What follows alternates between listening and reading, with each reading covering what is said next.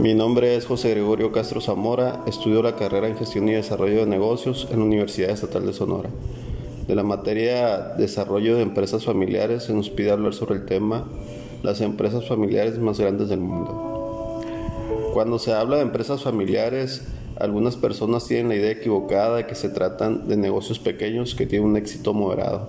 Sin embargo, muchas de las marcas más famosas de la actualidad empezaron como empresas familiares y, algunas aún mantienen esa figura. ¿Por qué es importante profesionalizar la gestión empresarial?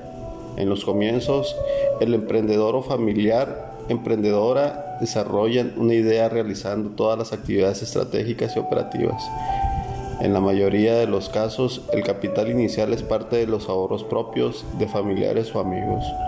Sin embargo, ante el vertiginoso crecimiento que caracteriza a este tipo de empresas por su propio know-how, y al estar la familia involucrada poniendo todo su esfuerzo y recursos tangibles e intangibles, lo que se traduce en, su mayor ventaja competitiva. Sin embargo, para poder llevar a cabo la transición generacional, uno de los pilares claves es incorporar una gestión empresarial profesionalizada que permita esta transferencia, posibilitando el trabajo en equipo, el crecimiento, una visión compartida, la toma de decisiones y el control.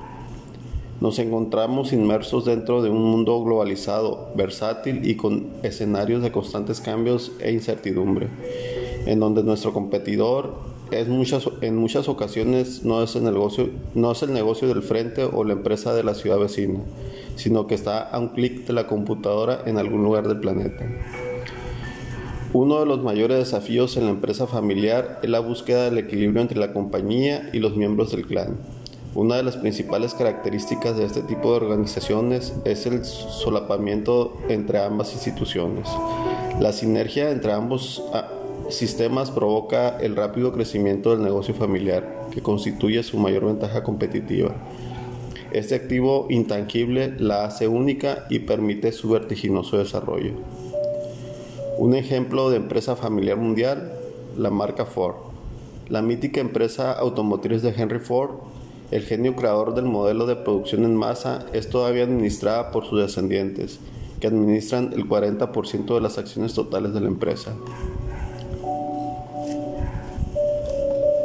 En conclusión, al quehacer diario de gestión empresarial se presentan otros exclusivos de la empresa familiar, inherentes a la gestión del clan, como son la incorporación de las nuevas generaciones, su formación, el ingreso de los parientes políticos, cuestiones relativas al relevo generacional, el futuro económico del fundador, solo por mencionar algunos. El desafío que se presenta a este tipo de organizaciones es gestionar no solo la compañía, sino también la familia empresaria a través de una visión estratégica familiar compartida.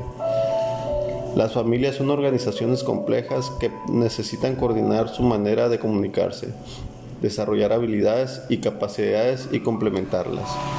A medida que el grupo se agranda, esta realidad se complejiza, por lo que es vital planificar su forma de accionar y el modo más fructífero para mantener su vinculación, tanto la empresa como la familia son órganos dinámicos y cambiantes.